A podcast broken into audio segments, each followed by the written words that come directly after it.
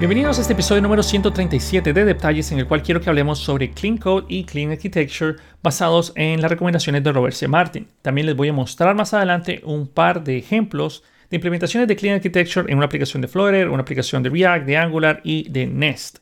Ahora, esto sigue siendo un podcast. Si ustedes quieren, pueden ver la parte del video, pero realmente mi objetivo es que ustedes puedan escuchar esto en Spotify, en Apple Podcasts, en Google Podcasts o donde sea que ustedes consuman sus podcasts. O si no tengo, bueno, no estoy mal, también ustedes lo pueden programar en Google Home para ponerle, eh, para que ustedes lo puedan escuchar cuando ustedes le dicen, hey, buenos días a Google Home. En fin, esas son otras cosas. Un pequeño paréntesis publicitario para antes de comenzar a desarrollar el tema. El curso de Node se va a mandar a revisión a Udemy esta semana. El curso de Substance también se va a mandar a revisión en Udemy esta semana, lo más probable. En detalles ya pueden ver ambos cursos, ya se puede adquirir de manera individual a ambos de los dos. Pronto se va a subir una gran parte del curso de Substance a Udemy. Nuevamente esto ya lo he venido, perdón, a YouTube, ya lo he venido mencionando desde hace rato. Parte de mi objetivo es que ustedes puedan ver todo o un, por lo menos un 60-70% del curso lo puedan ver ahí para que les sirva literalmente. Recuerden que tenemos varios mini cursos como el de Riverpod, como el de Flutter Blog y ahora también tenemos este de Sushtan que espero que les sirva a ustedes para pues considerar usar esos gestores de estado y para pues, que practiquen, ¿no? En fin, vamos a empezar a desarrollar el tema. Principalmente lo que quiero hablar por acá es en los puntos del el Clean Code. Obviamente, Clean Code y Clean Architecture son cosas muy diferentes. Empezando a hablar sobre lo que es la diferencia principal, es que el Clean Code son recomendaciones para que ustedes escriban código. Y el Clean Architecture es una serie de, digamos, de que patrón arquitectónico para que ustedes puedan crear software. Son similares y ambos van de la mano y pueden ir de la mano, sí. Es más, casi que cualquier software que ustedes hagan en cualquier lenguaje de programación puede utilizar Clean Code.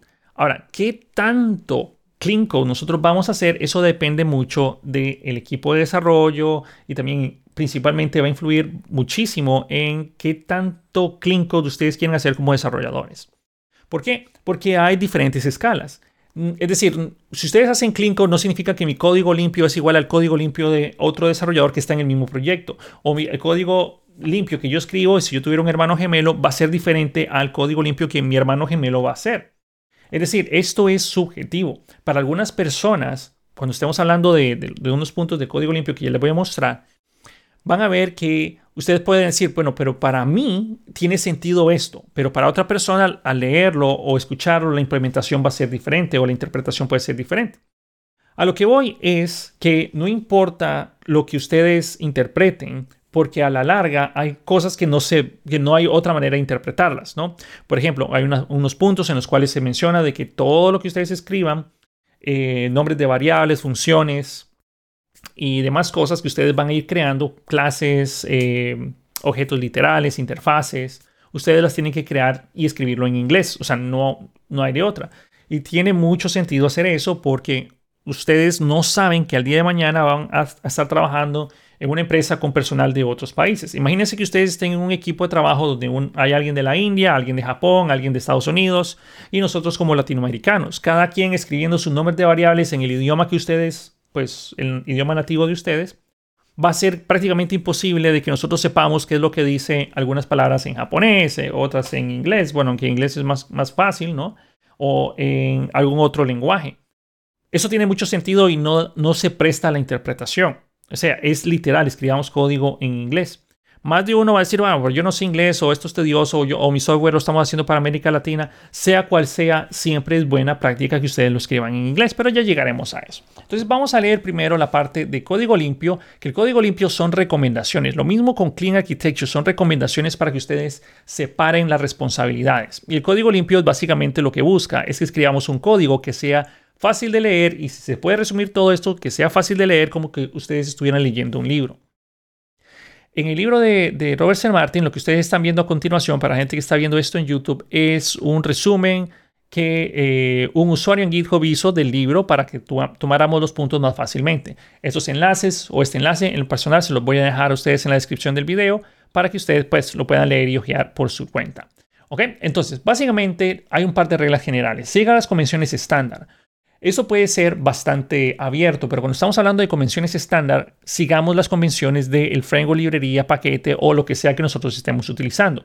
Por ejemplo, esto se aplica para todo. Si ustedes están trabajando en las convenciones estándar en React, sigan los nombres de los hooks. Vamos a ponerle use y vamos a crearlo de tal manera. En React se nos pide que los componentes sean capitalizados con upper camel case, háganlo en upper camel case. ¿Ok? Entonces sigan las convenciones estándar. ¿Por qué? Porque de nuevo, si ustedes están en Python, vamos a usar Snake Case, si estamos en, JavaScript, Camel Case, etcétera, etcétera. Esto es importantísimo porque ustedes van a llegar a un punto donde van a trabajar en un proyecto con otras personas o ustedes mismos y deberían de saber qué es em, lo que nosotros queremos seguir por acá. Ok, ah, luego tenemos eh, el mantenimiento de simple y stupid. Aquí simple and stupid, esto es un acrónimo estúpido, no es que significa de que nosotros lo seamos, ¿verdad? Es simplemente un acrónimo, pero básicamente lo que se resume de todo ese acrónimo es que nosotros tenemos que mantener todo lo más simple posible. Hay veces que eso es exagerado. Hay veces en los cuales es más fácil crearse una función que tenga if, else o inclusive, bueno, no se recomienda mucho el else porque se puede usar pues básicamente solo con el if.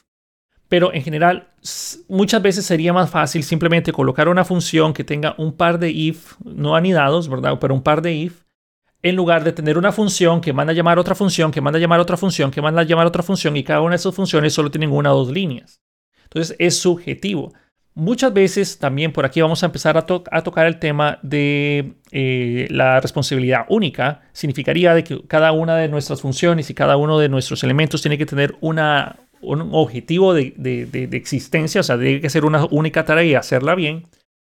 Pero, pero, em, cuando ustedes tienen un código demasiado limpio, no estamos hablando de Clean Architecture, cuando ustedes tienen un código demasiado limpio, eso termina creando tantos pequeños archivitos, tantos pequeñas funciones y clases y archivos que andan flotando por ahí, que termina creando un nivel de complejidad innecesario.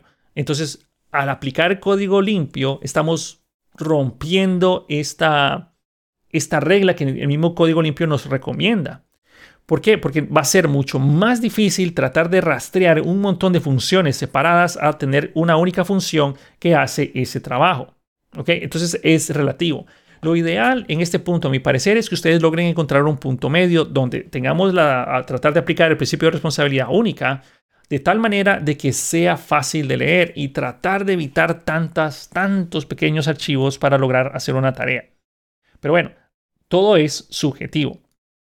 Por aquí también menciona la regla de los Boy Scouts, deja el camping más limpio de como lo encontraste. Yo también fui por muchos años eh, Boy Scout o Scout, como simplemente les decíamos.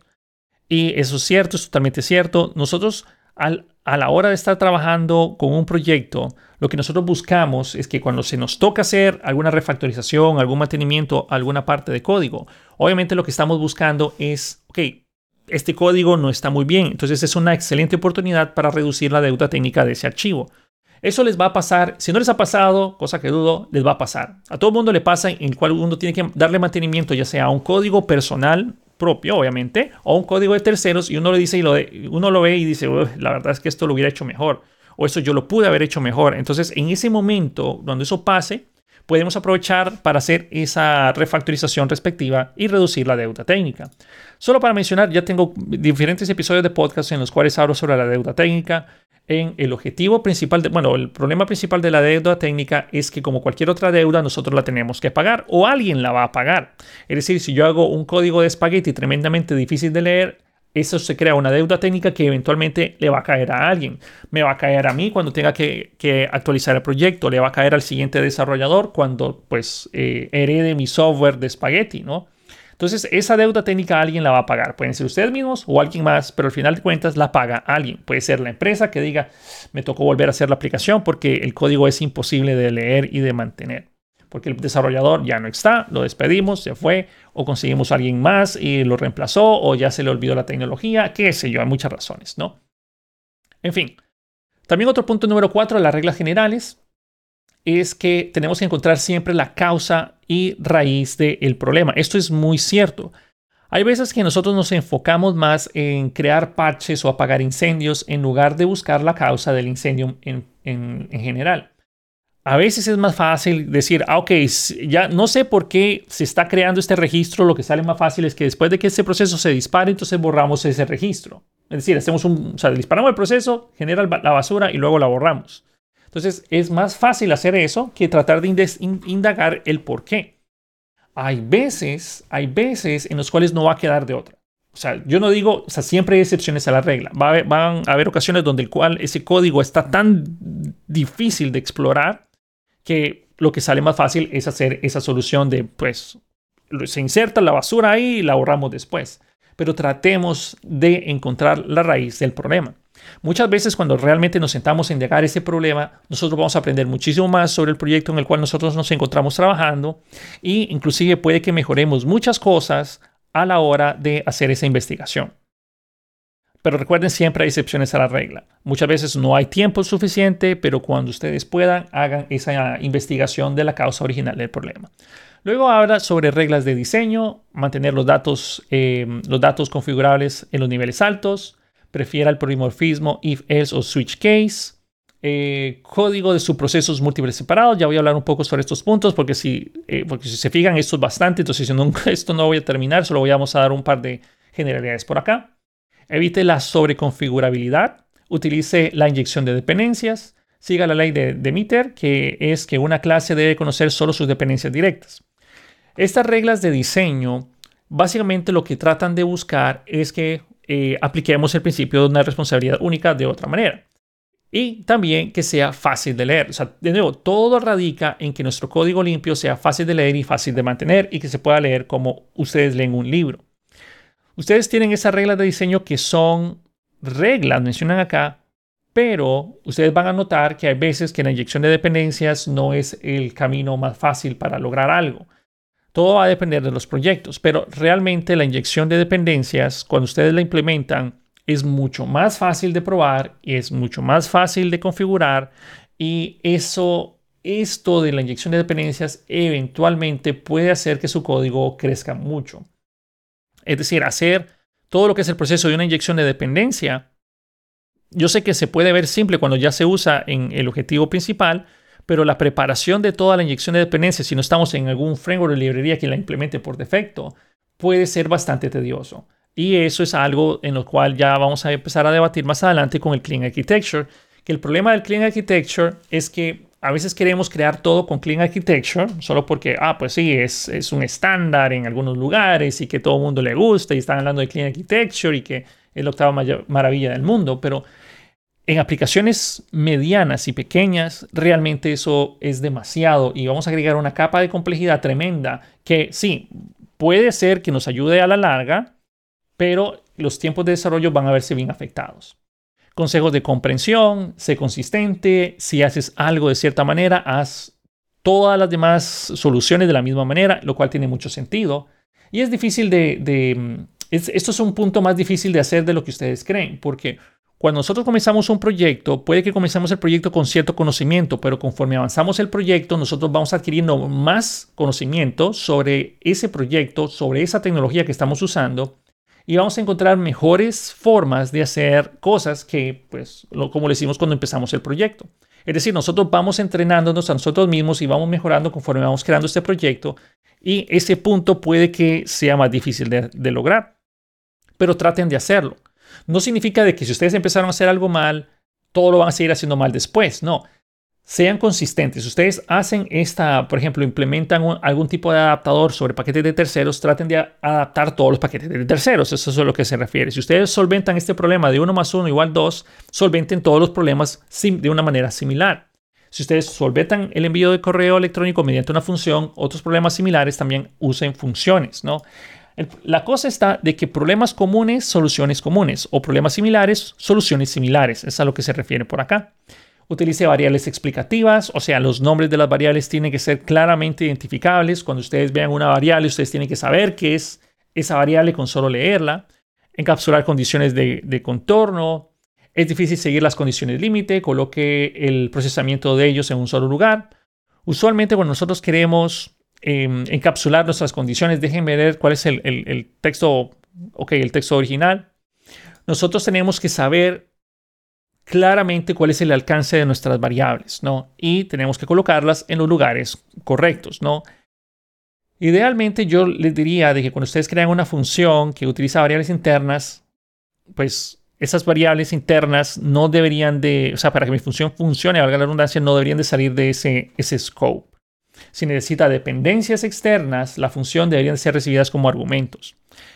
Eso sería una, una buena norma para ese punto. Prefiero objetos de valor dedicados al tipo primitivo.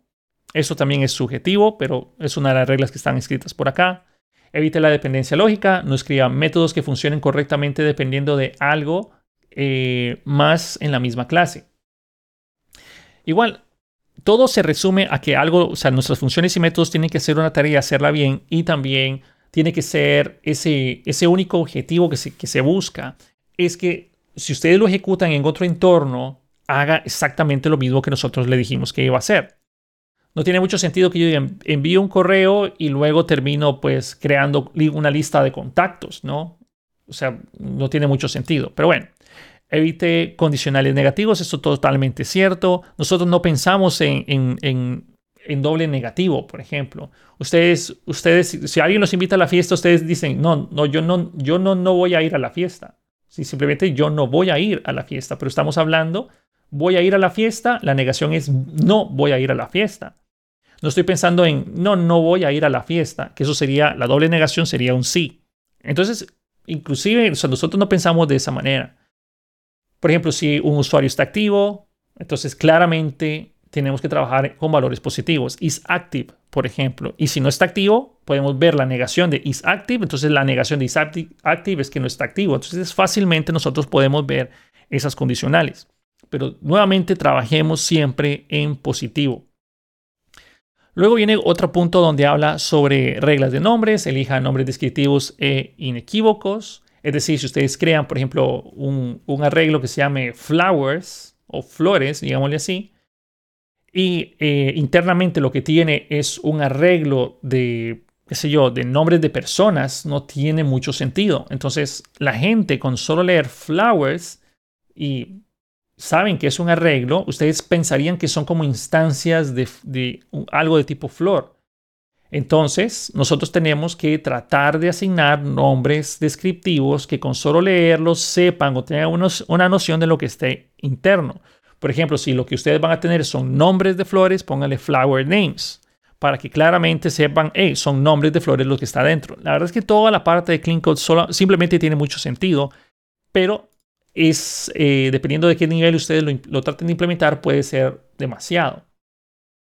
Utilicen nombres pronunciables, utilicen nombres que se puedan buscar. Esto es bastante interesante. Reemplace los números mágicos con constantes, con nombre. Básicamente, cuando habla sobre magic numbers, nosotros estamos hablando de, eh, por ejemplo, el, caso de, peticiones HTTP o todo lo que son las respuestas de HTTP 400, que es un bad request, 401, que es eh, forbidden, el 404 not found, 403, mm, no me acuerdo exactamente el punto de la cabeza ahorita, el 403 que, eh, o el 300 que es redirect, o el 200 que es, correcto, 201 que es creado. Es decir, si ustedes se fijan, ustedes tienen que tratar de memorizarse cuáles son esos códigos y a qué, qué responden.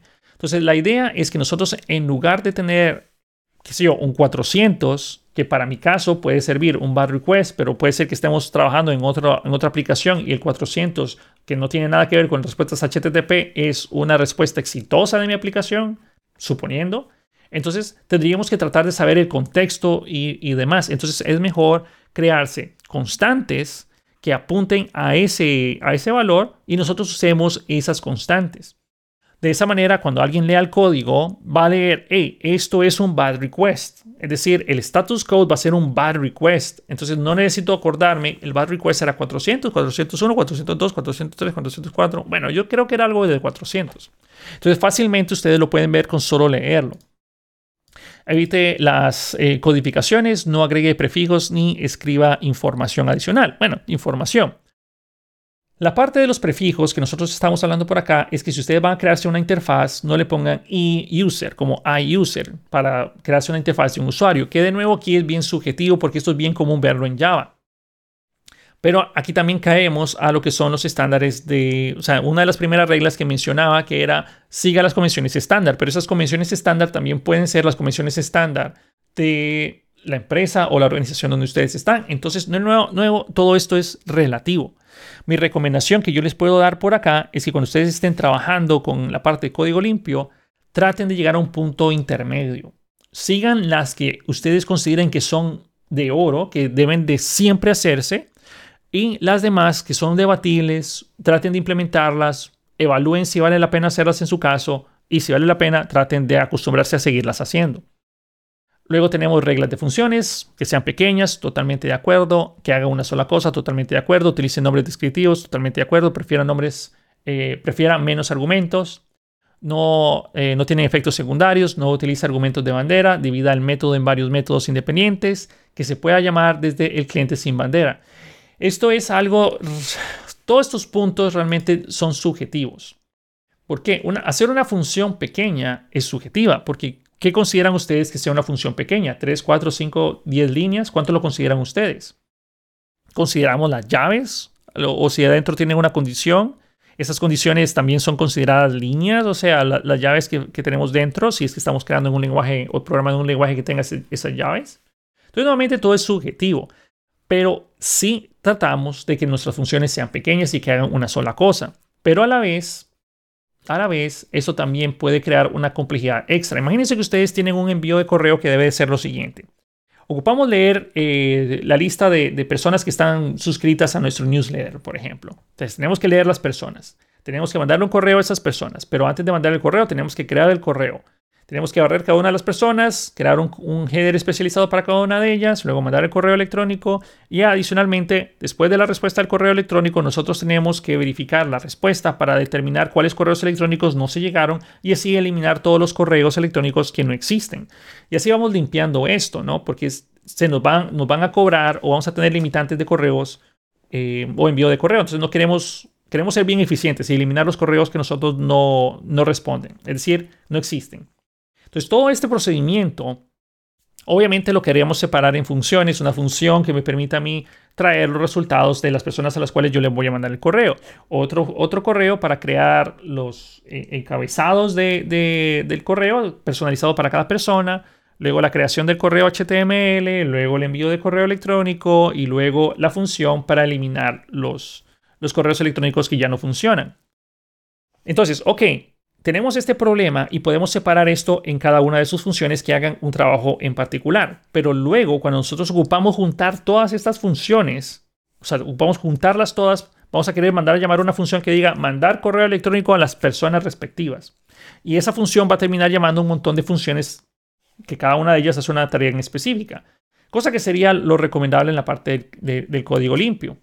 Pero imagínense que toda la parte del envío de correo electrónico falla porque X o Y razón. Entonces, nosotros nos saldría más fácil, por ejemplo, tal vez solo colocar un try y un catch. Tal vez esto no es el mejor ejemplo del mundo, pero saldría más fácil colocar un try y un catch y manejar la excepción.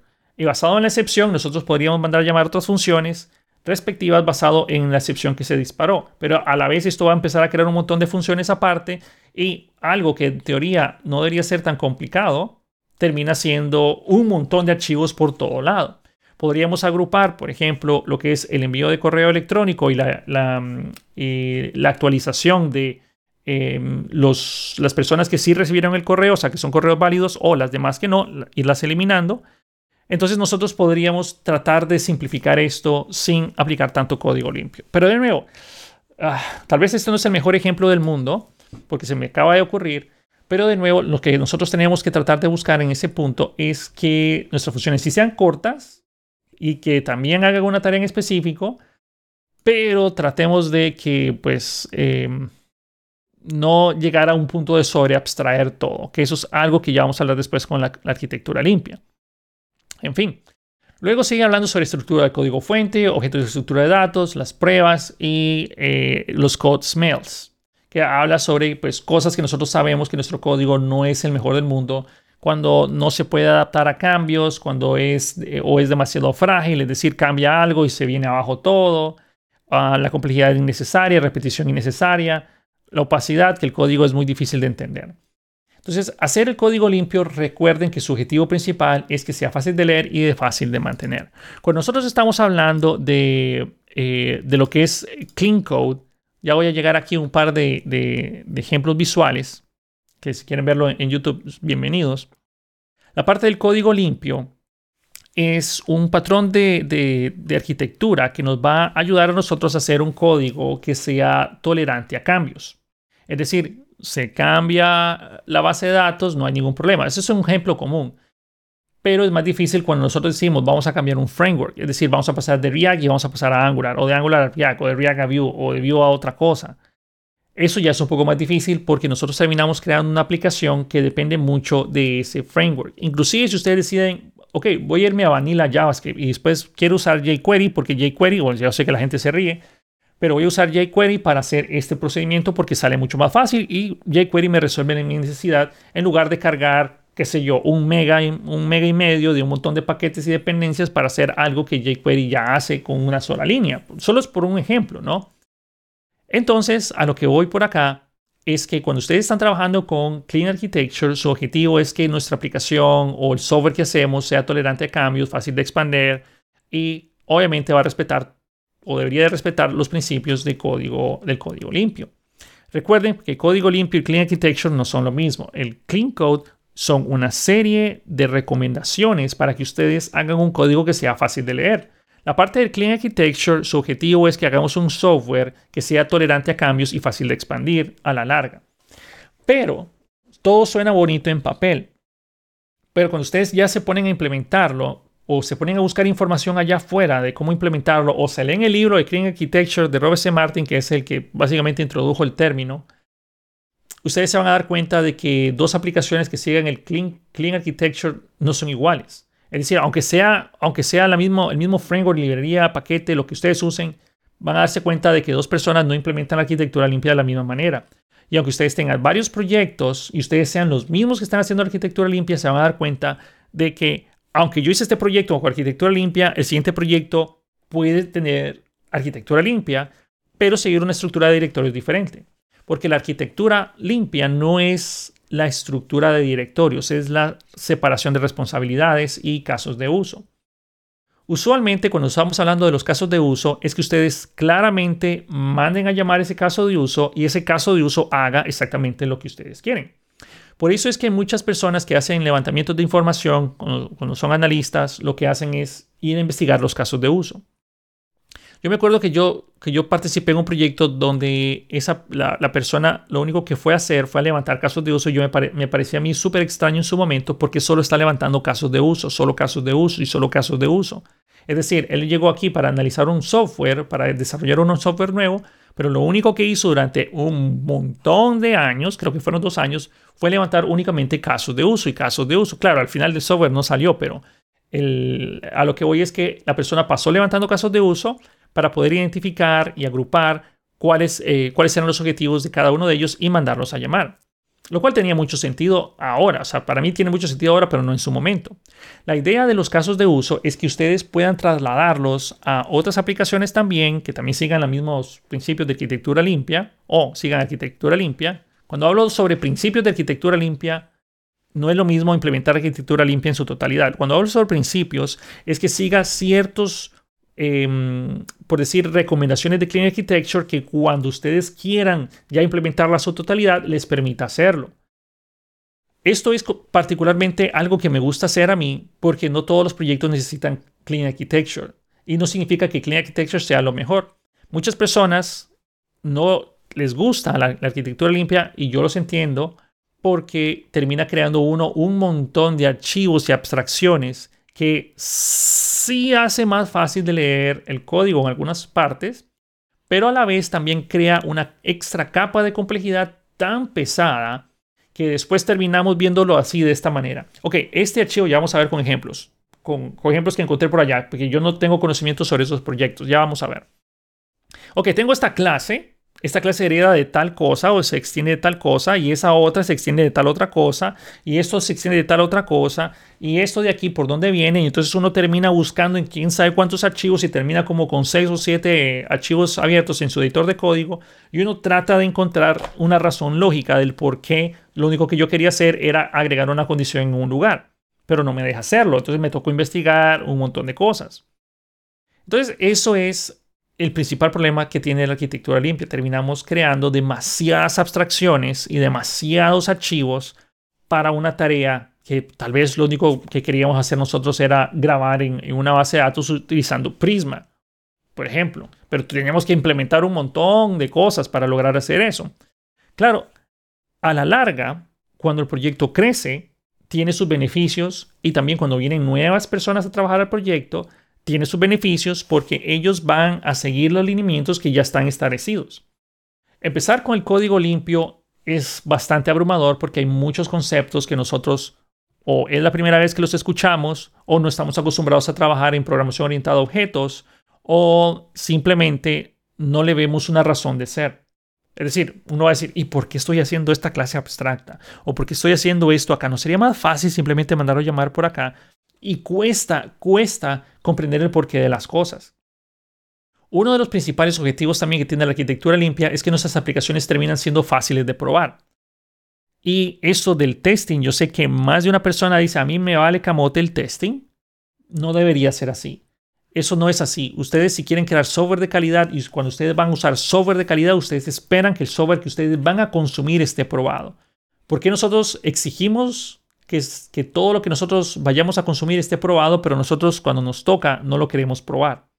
O sea, tiene sentido, ¿no? O sea, bueno, no tiene sentido. Pero eso es muy cierto.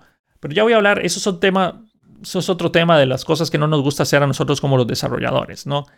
El testing, la verdad, el testing es feo de probar o de feo de realizar cuando nuestra aplicación está altamente acoplada y no tenemos la posibilidad de probarlo de modo aislado si realmente tenemos un código que está altamente desacoplado, es decir, ustedes pueden tomar funciones aisladas y probarlas de manera aislada, ese código es fácil de probar. Pero si tenemos que hacer, importar este archivo, importar este otro, tenemos que hacer un mock de esto, tenemos que hacer un mock de esto otro, tenemos que hacer un jest function que me regrese este valor para poderlo probar, porque esto si no, no sé qué, no sé cuánto, y no hay inyección de dependencia.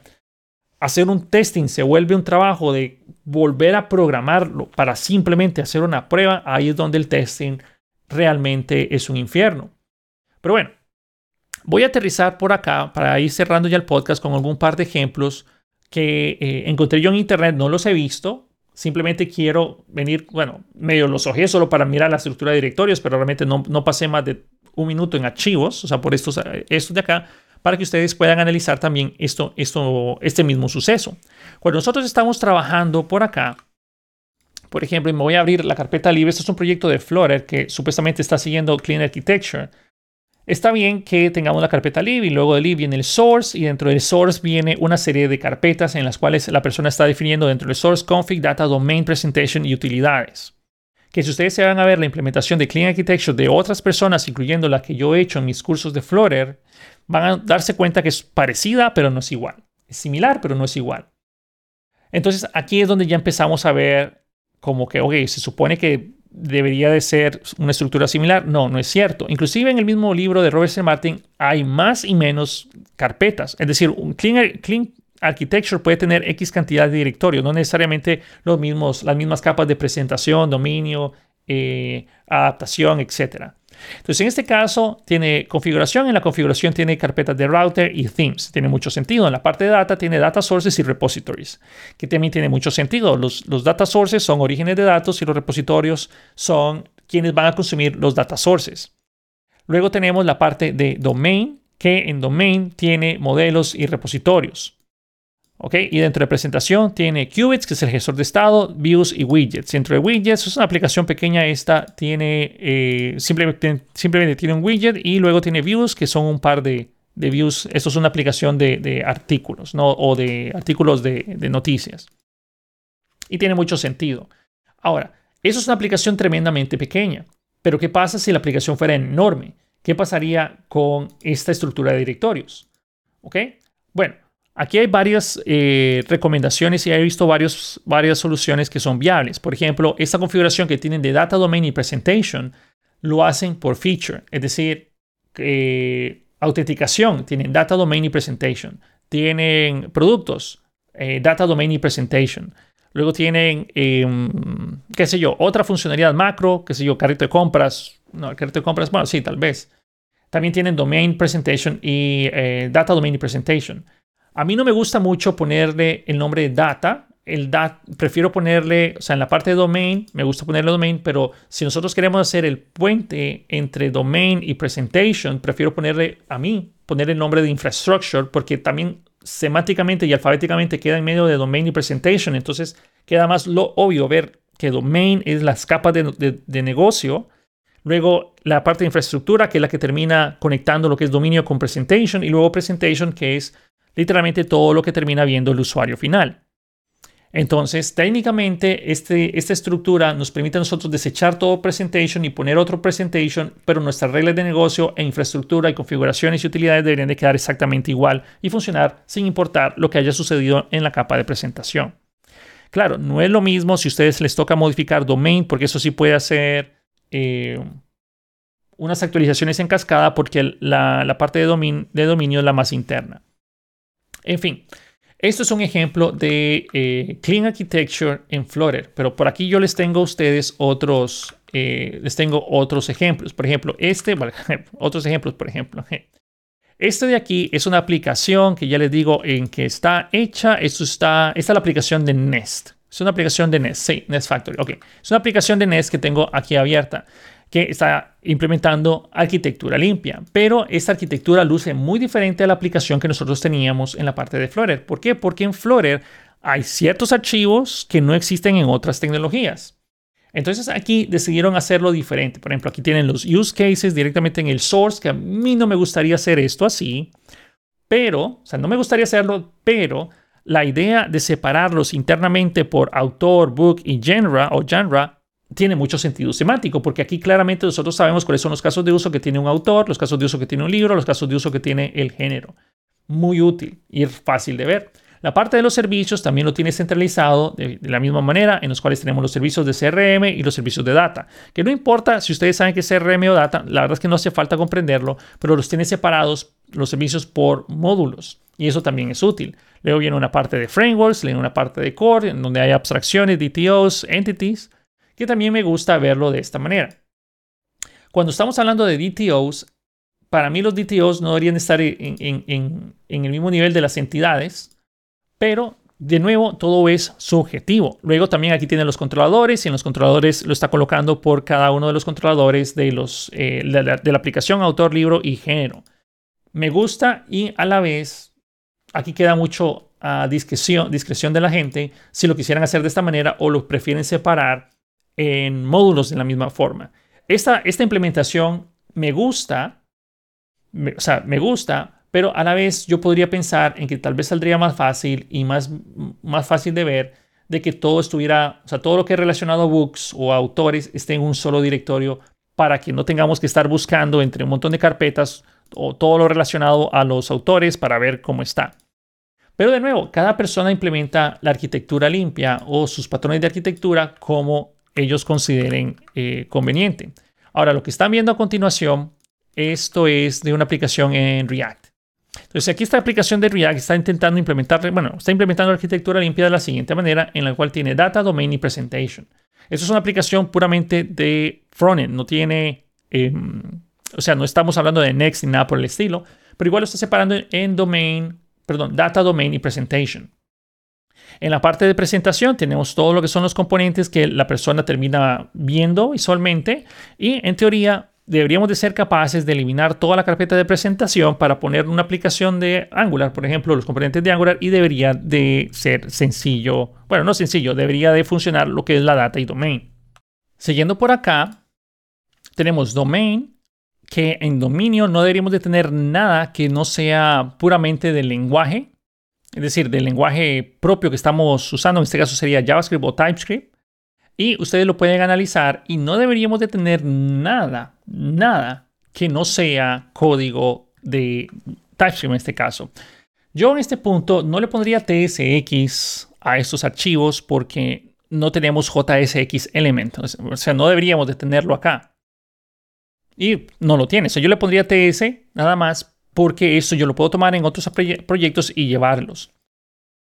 De nuevo, ¿qué es lo que tiene aquí en Data? En Data tiene un OutFake API, que esto es un, pues, una API para, pues, falsa para hacer las pruebas de login y validar credenciales. Pero de nuevo, es bien interesante la forma como lo están llevando a cabo. Ahora, vamos a ver otro ejercicio por aquí de Angular. Vamos a ver si esto me permite abrirlo. Aquí tenemos Angular. Y en Angular tenemos Source, app y dentro de app tenemos Service, Presentation, Entity, Data, Core. A pesar de que es la misma idea de, la filosofía de la arquitectura limpia, tiene una estructura de directorios totalmente diferentes, pero también tiene sentido de que tenga una estructura diferente o un poco diferente, porque en Angular también tenemos servicios y los servicios son sumamente útiles para manejar nuestro estado. Aunque yo en la parte de los servicios y lo que voy a hacer es Person Service y Service Module, por ejemplo, para hacer todos esos, esos bueno, proveer esos servicios, yo colocaría mis servicios dentro de presentación porque la parte de los servicios, como se maneja en Angular, es un gestor de estado y los gestores de estado yo los pondría en presentación. Pero de nuevo, puede que alguien lo prefiera poner aquí afuera y tiene sentido también. Pero luego tenemos core, tiene base, tiene mappers en, la parte de core. Yo preferiría colocar los, los mappers en infrastructure porque es un punto intermedio entre, lo que es dominio y nuestra presentación. Pero otra vez, las mismas palabras, las implementaciones de arquitectura limpia varían entre personas. Inclusive ustedes mismos van a implementar arquitectura limpia hoy, mañana la van a implementar diferente. Y otras personas también piensan de forma diferente. Pero realmente el objetivo principal de todo lo que tenemos acá es separar lo que es las responsabilidades, ¿no? Y que nos permita a nosotros claramente poder encontrar las cosas simplemente buscando de qué hereda y de qué trabaja. Bueno, este episodio ya se hizo más largo de lo que yo quería, pero lo que voy es que, o para, empezar a hacer las conclusiones, o a lo que voy es, nosotros tenemos que aplicar código limpio. O sea, para mí no es discutible no aplicarlo. ¿A qué me refiero con eso? No vamos a implementarlo en su totalidad. No es necesario implementarlo en su totalidad, pero es recomendado que nosotros lo hagamos. Hay veces donde el caso hay una excepción, está bien, hay una excepción excepcional, para que la redundancia, pero no debería ser la regla.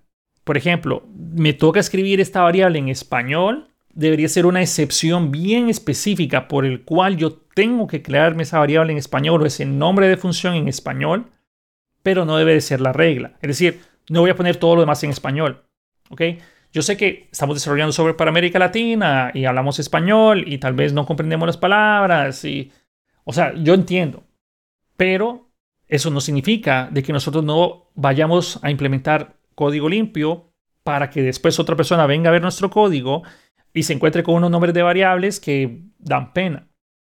Otra cosa que, que me gusta mucho hablar sobre qué tanto código limpio es, es que ustedes ya lo tienen en su cabeza eventualmente alguien los va a auditar. Alguien, alguien va a llegar, ya sea una institución externa, los va a auditar ustedes o va a llegar otro programador. Entiéndase, un programador, ustedes que si yo tienen 18 años, vamos a decirlo, y llega un programador de 16 años, que es mucho más joven que ustedes, y van a ser auditados por esa persona.